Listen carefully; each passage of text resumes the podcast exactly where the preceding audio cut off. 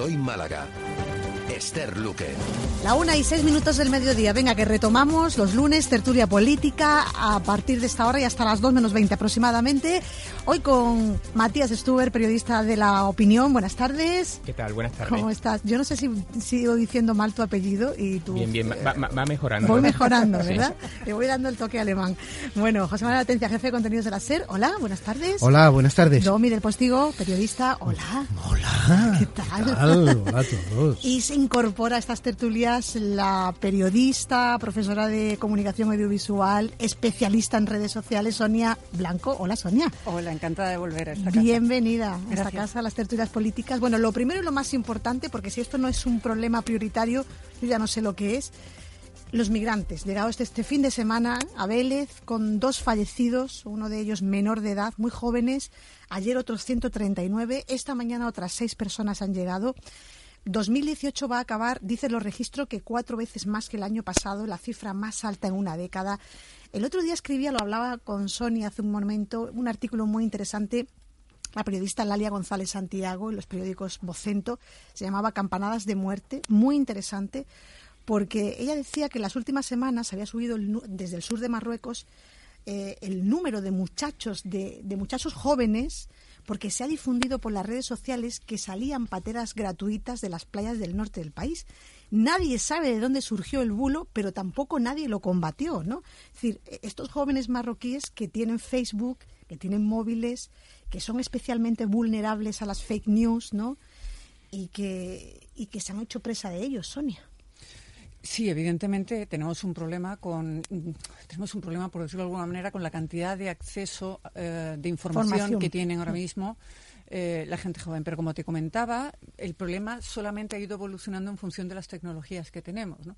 Porque hace muchos años, cuando ya todavía teníamos toda- todo este problema de pateras, aunque no en la cantidad que tenemos ahora, pues a mí un, un conocido que, que colaboraba con la policía como traductor cuando llegaban estas pateras, yo le preguntaba, pero bueno, ¿qué, qué es lo que ven aquí en Europa que tampoco nos van las cosas tan bien como para correr eh, esos riesgos de venirse jugando la vida? Y me decía, fíjate la referencia, me decía, es que ellos ven los canales internacionales, ven VIP Noche, los ven a todos Exacto. vestidos de gala, de lentejuelas, y piensan que aquí toda la vida es así. ¿no? Sí, yo, yo tuve, perdona Sonia que te interrumpa, Claro. yo tuve la oportunidad de hacerle un reportaje a un chico de Senegal que vino aquí a Málaga, fue hace dos o tres años, y yo le hice la misma pregunta, y él me dijo, es que nosotros estamos todo el día viendo la MTV, y ven la MTV, ven esas casas de Hollywood, y se piensan que en Europa vivimos todo igual, y simplemente me dijo, ese es nuestro impulso, lo que vemos en la tele nosotros lo queremos para nosotros, y eso es un gran problema, luego cuando se- llegan aquí se encuentran con la cruda realidad.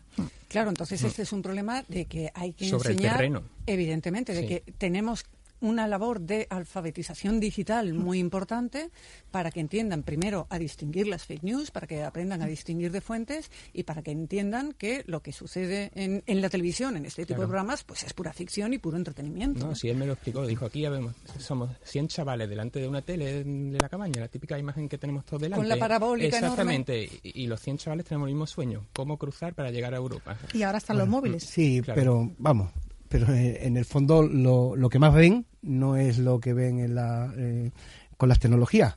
Lo que más ven lo tienen alrededor. Hambre, guerras y ninguna posibilidad de trabajo en el sitio donde está. Bueno, Quiero claro. decir que eso Claro. luego se amplifica No, claro. por las cercanías, pero el problema mm, mm, llevamos décadas recibiendo inmigrantes de manera o intentando entrar de manera irregular y esto es uno el anterior, ¿no? Yo creo que, que el gran problema que tenemos es que esos países han sido eh, saqueados y ahí no hay futuro ninguno. Y claro, si pueden ver por el satélite antes, ahora con las nuevas tecnologías, pues un sitio mejor y donde la gente trabaja, pues ellos no tienen nada de eso, vamos. Pero con una diferencia fundamental. Antes veíamos, pues es un programa como Gran Hermano, como la MTV, como todos estos. Ahora lo que están viendo es supuestamente a gente normal, gente como ellos, que está publicando en Instagram lo felices que son en esta playa, en este chiringuito, comiéndose esta hamburguesa o llevando esta ropa. Y parece que eso es todo, ¿no? Porque siempre la imagen. Son muy que- jóvenes en los que están llegando. Los muertos del, del sábado del Chilches eran que- dos, uno de ellos menor de edad. Esther, es que la peor imagen que podamos dar de aquí es, es mejor que la que ellos tienen. Sí, sí, sí, es sí. que- Vamos a ver, eh, eh, Sonia eh, tiene, está escribiendo con su puntero en un iPad con, con una impresionante pericia. Eh, José Manuel y yo estamos con nuestros folios, más o menos en condiciones, nuestros folios. Antiguos para esto. De, lo con el boli y la de Mati no voy a decir nada, porque él en sí mismo es tan tecnológico y tan brillante que la cago. Así que por edad y por, por apariencia y por intelectualidad. Vamos a ver.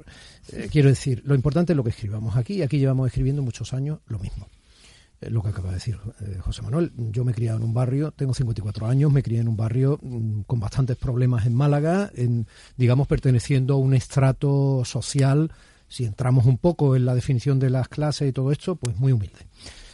y yo alucinaba cómo vivían la gente de otros lugares de Málaga, que no quiero comentarlos, no vaya a parecer que es que estoy estableciendo cierto agravio comparativo.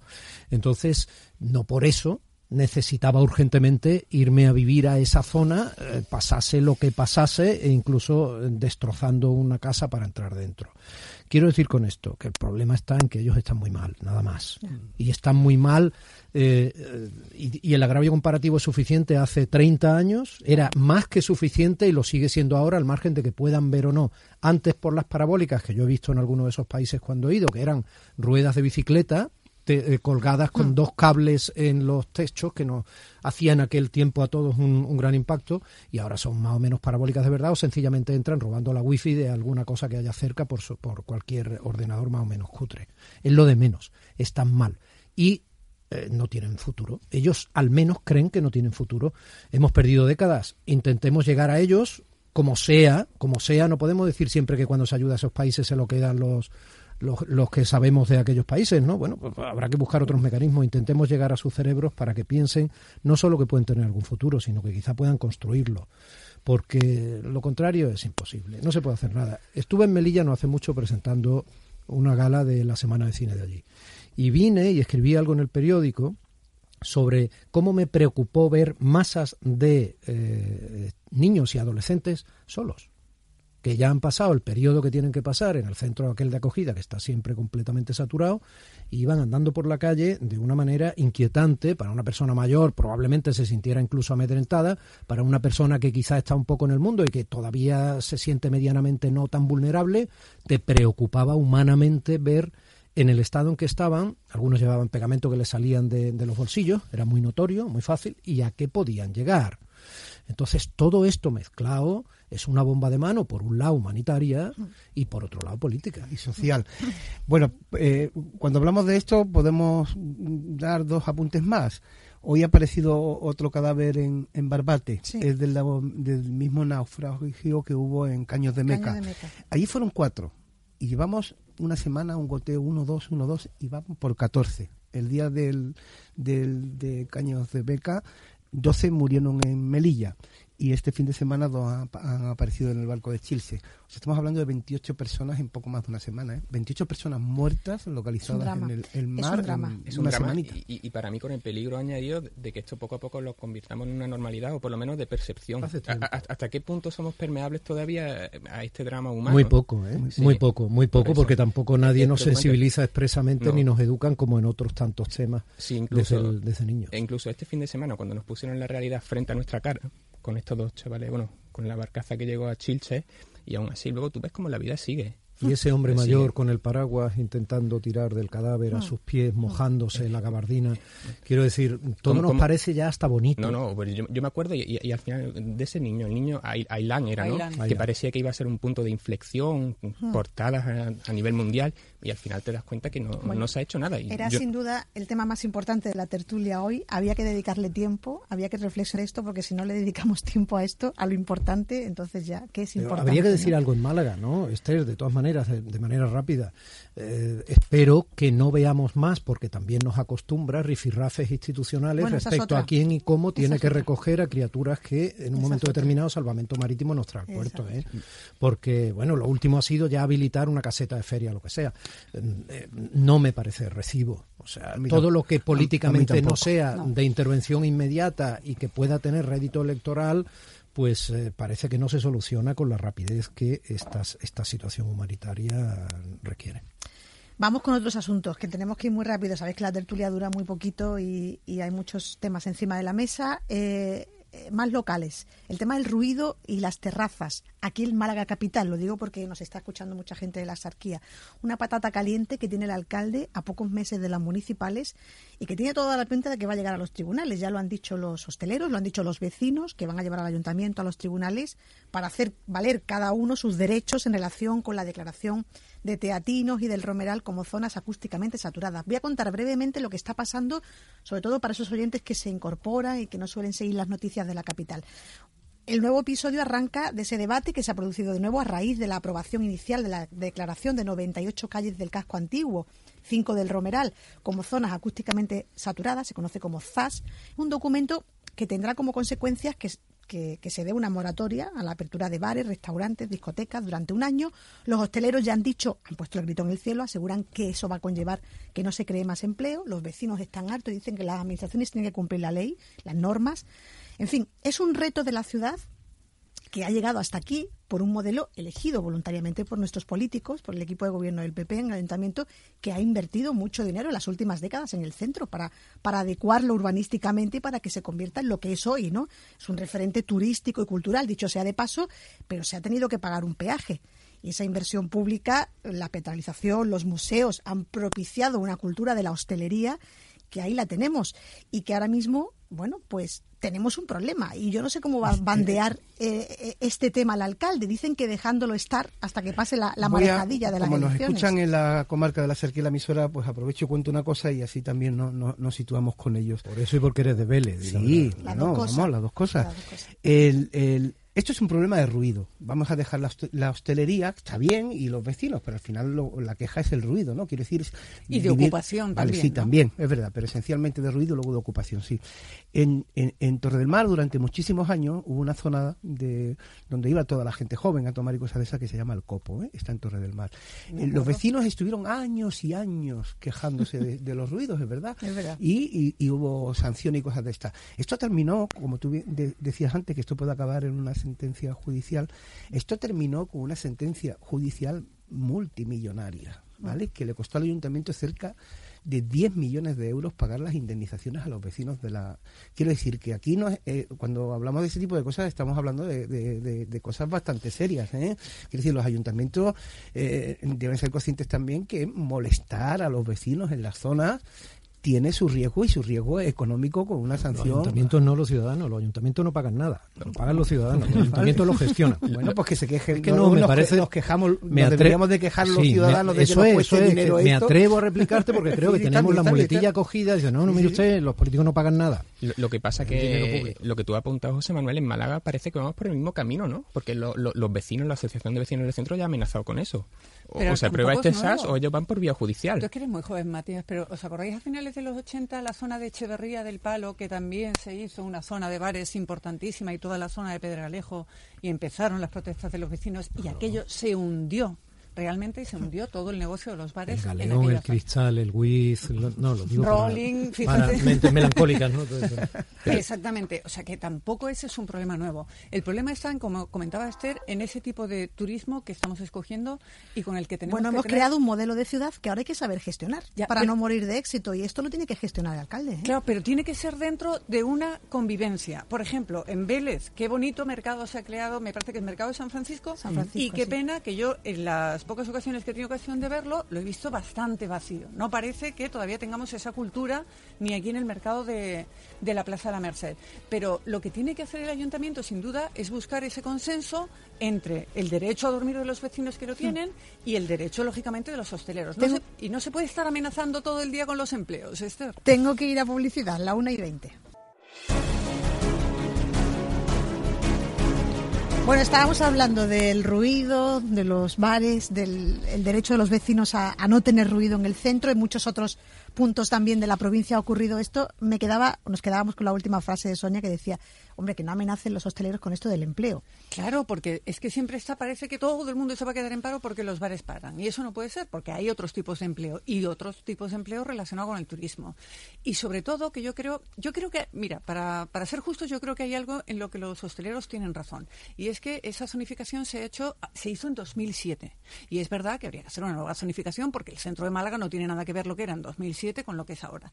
Pero ya aprovechando que se hace esa nueva zonificación, habría que aprovechar también para mirar otras zonas, como es la zona este, por ejemplo, donde a lo mejor el problema del ruido no es tanto, pero el de la ocupación de las terrazas sí. Vaya por delante que yo soy la, la que me gusta una terraza más que a nadie, pero también me gusta poder pasear y lo que no puede ser es que ya estén inundando la arena, los bordes de las playas y que eso también genera un ruido. Entonces hay que, por favor, busquemos ese equilibrio que, que tiene que haber la manera de encontrarlo. Bueno, Política y campaña andaluza. Vamos a poner minuto y resultado. Hoy nueva encuesta, José Manuel. La publicaba Sí. el español, ¿no? Mm. Lo que pasa es que tiene poco que ver con las que hemos... Es verdad, la encuesta del español tiene muy poco que ver con las que hemos visto las últimas semanas. Y de las últimas semanas me estoy refiriendo a encuestas tan dispares, pero que coincidían bastante como una que hacía el diario.es o hacía La Razón, ¿Qué ¿no? estás insinuando?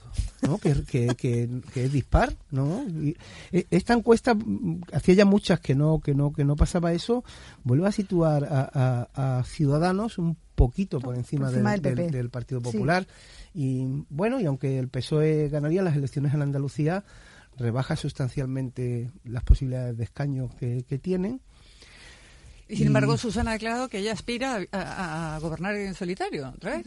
Es que va a gobernar en, en solitario. Lo único que necesitará es acuerdo para investidura. Para No- investidura. No, no es que yo piense, porque todo el mundo ha dicho que no va a gobernar con ella. Entonces, pues tendrá que optar por gobernar en solitario y alcanzará un acuerdo de investidura con alguna formación política y luego eh, supongo que intentará sacar adelante, si se dan así los resultados, pues las iniciativas pactando con unos y otros, ¿no? En estas elecciones, lo que quien no vota... un segundo nada más Sí, eh, lo perdón, que perdón, lo, pensé no, que lo habías que- terminado, lo perdón. que no vuelve a, a- lo que vuelve a coincidir en esta encu- encuesta es que no suma PSOE y Ciudadanos, no PP y, y Ciudadanos como hacer una alternativa y eso viene viene ocurriendo en este momento es lo que está jugando el Partido Popular en Andalucía.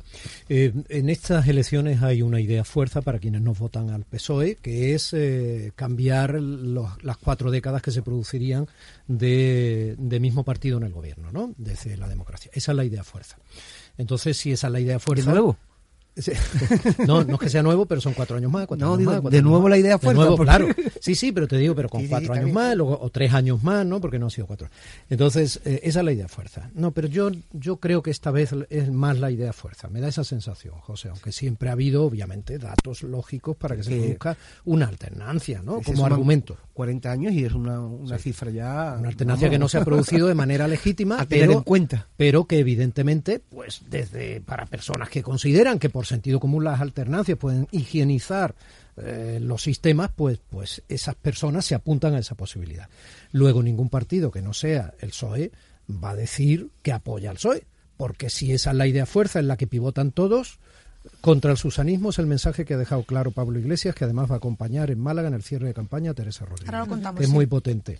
Eh, obviamente es la idea fuerza de Juanma Moreno, es fundamental, ¿no? Y luego también se ha desdicho respecto a la práctica el propio candidato de Ciudadanos Juan Marín diciendo que Posiblemente no. sea además el que lo ha dicho con más contundencia. Claro, por, razones obvias. Sí. No hemos empezado la campaña, empieza el jueves. No, eh, si me dejas Sí. primero a lo que ha hecho Domi, yo, yo te compro la idea de la esta idea fuerza, valga la redundancia, pero claro, para que esa idea fuerza se convierta en realidad, el PP tiene que hacer una cosa, que es seducir a la gente un poco, ¿no? Y para mí esa seducción potencial que pudiera existir no la veo, sinceramente, ya sea por el candidato, sea por la campaña que le está haciendo su presidente a nivel nacional, que de hecho el jueves ya va a venir aquí.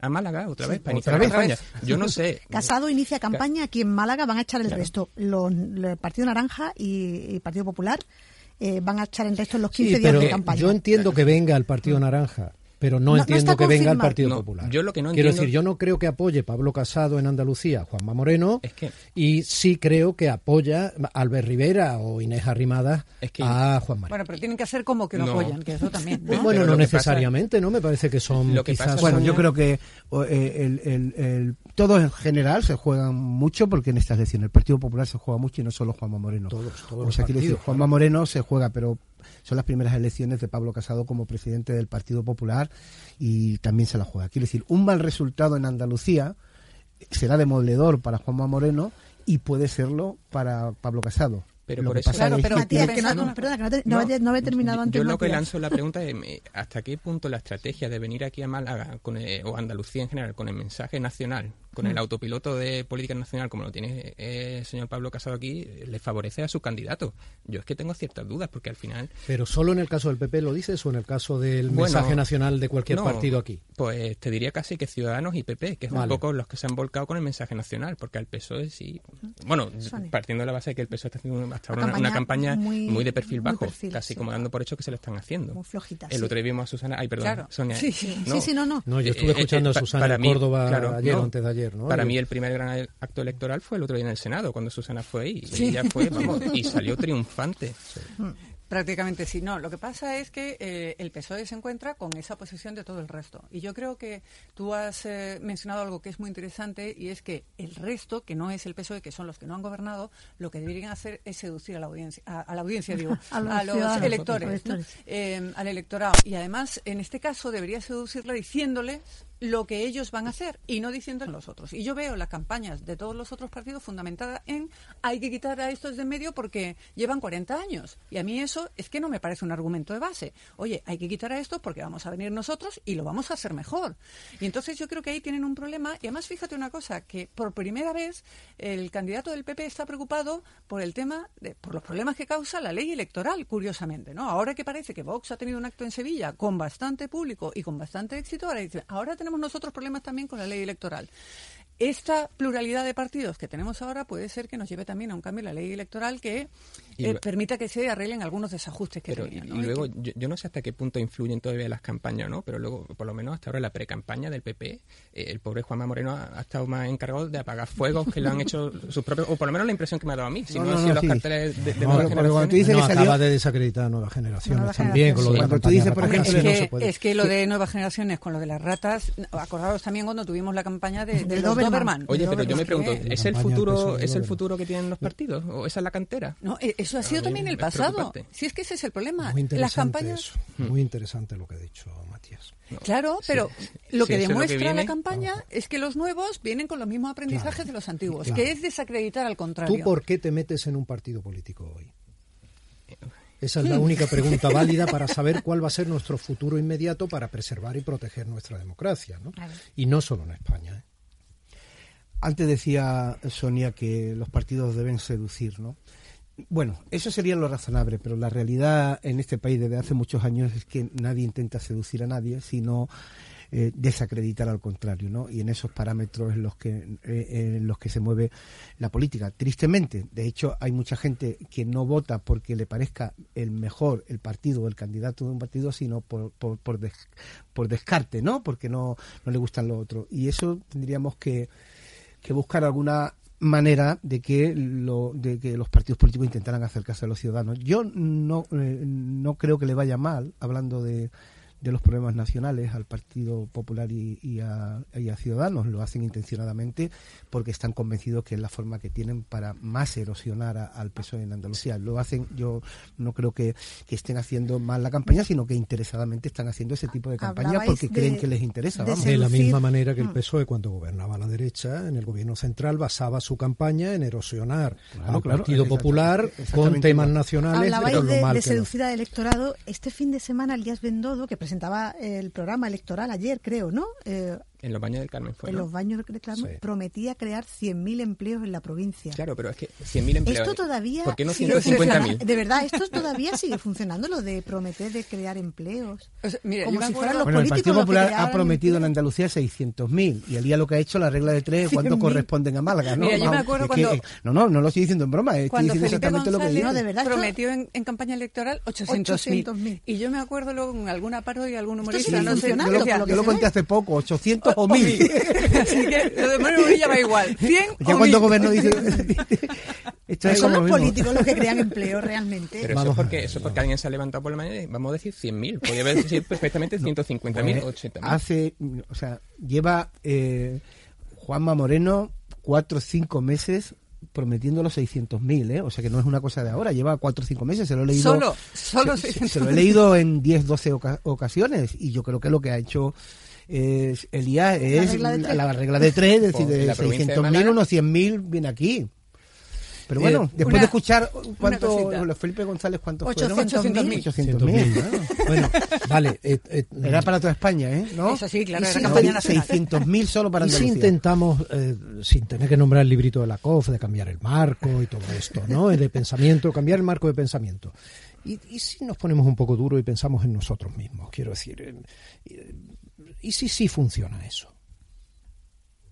¿Y si el agraviar al adversario sí funciona? Claro, vamos, sí seduce. Claro, sí. y si no, decir no, no, 100.000 aquí no, les ha se- no seduce. Sí, sí, No, porque no funciona, pero no si seduce. funciona, seduce. Si funciona, seduce. ¿A quiénes y cómo?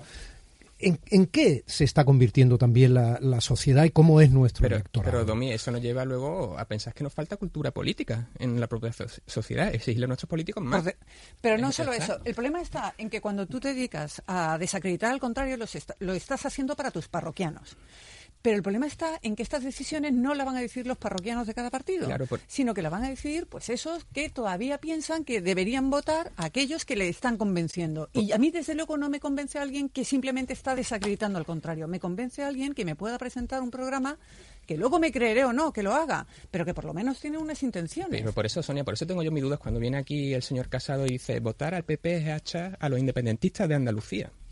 Pues yo tengo mis dudas que ese, ese mensaje cale más allá de los suyos, o que pueda sumar, o que pueda sumar. Sonia, Es eh, un, es un problema de sumar. Tú lo que eres experta en redes sociales tendrás que venir un día, ahora cuando estemos en campaña ya, eh, a hacer una reflexión sobre las redes sociales y su impacto político, ¿no? Porque lo que está claro es que las redes están transformando la infraestructura de la política, sin duda. Claro. su empacho político, Y si su me empacho permite. político también, porque Sí. ah, Hombre, sí. evidentemente hay redes como, como Twitter donde todos despliegan mucho sus herramientas, pero luego hay otras redes también muy interesantes de seguir, incluso a veces humorísticas, como Telegram, donde evidentemente unos partidos encuentran más, eh, más argumentos y más eh, A, Po- créditos. a que Podemos no siempre le ha ido bien. No, hombre, sobre todo a nivel interno. Digo. Evidente. No, no, no, pero yo te digo de los grupos que tienen, digamos, porque yo, por ejemplo, pues lógicamente como periodista lo que he hecho ha sido seguir a todos los partidos, ¿no? Y mientras a lo mejor los partidos mm, mm, más progresistas sí que tienen una actividad mucho más eh, activa en estas redes sociales, yo os recomiendo de verdad encarecidamente eh, que sigáis en Telegram al Partido Popular, porque es que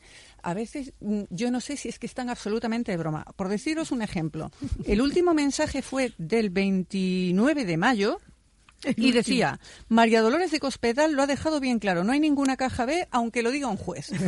Y se quedan más anchos que panchos. Pero es que el día de la intervención de Cristina Cifuentes eh, dijo, hoy ha estado espléndida Cristina Cifuentes, y iconos de aplausos. Pero, y eso, sí, entiendo que es el argumentario a repetir luego. efectivamente, Bueno, ¿no? esto más que un argumentario es una. No, no, esto es una, sandez. sucesión de chistes. O sea, de repente, el otro día, el 15 de abril, pillan a un diputado de Podemos con un currículum falso, vergonzoso. ¿no? Ellos muy indignados. Y dice, pero, pero ¿cómo tenéis tanto morro?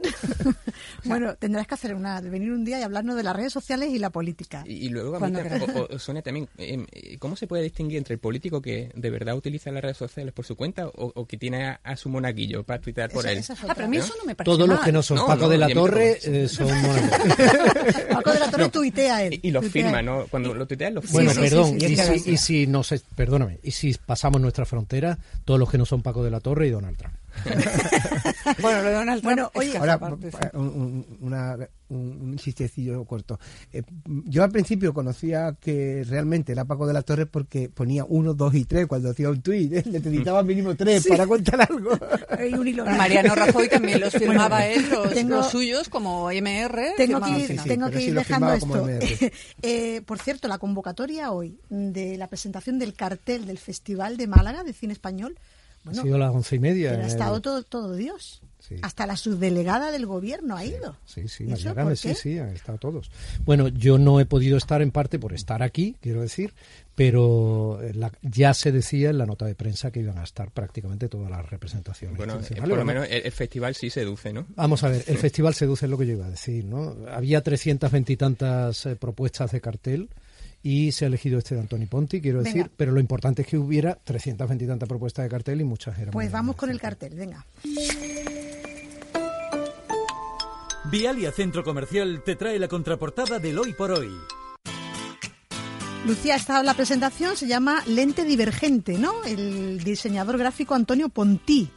Así es, Esther, de entre 324 obras presentadas al concurso online para seleccionar el nuevo cartel del Festival de Málaga, el jurado ha elegido por unanimidad el del diseñador gráfico de Lerida, Antonio Ponti, que juega con la abstracción, el color, la, la, geometría y la luz. Así lo explica el artista. El planteamiento es fusionar la luz y el color de Málaga con la luz y el color del cine, buscar un hilo conductor para poder dar consistencia a todo el proceso creativo. En realidad, un rayo de luz, como diría Marisol. Y Málaga, ese rayo de luz lo tenemos presente en su faro, en su mar, en su sol. En el cine lo está en el halo de una proyección, en los focos de un set de rodaje y hasta los flashes de las cámaras del fotocall.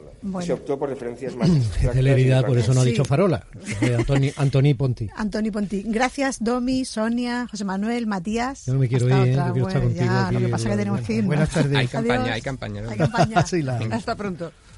Hoy por hoy Málaga. Esther Luque.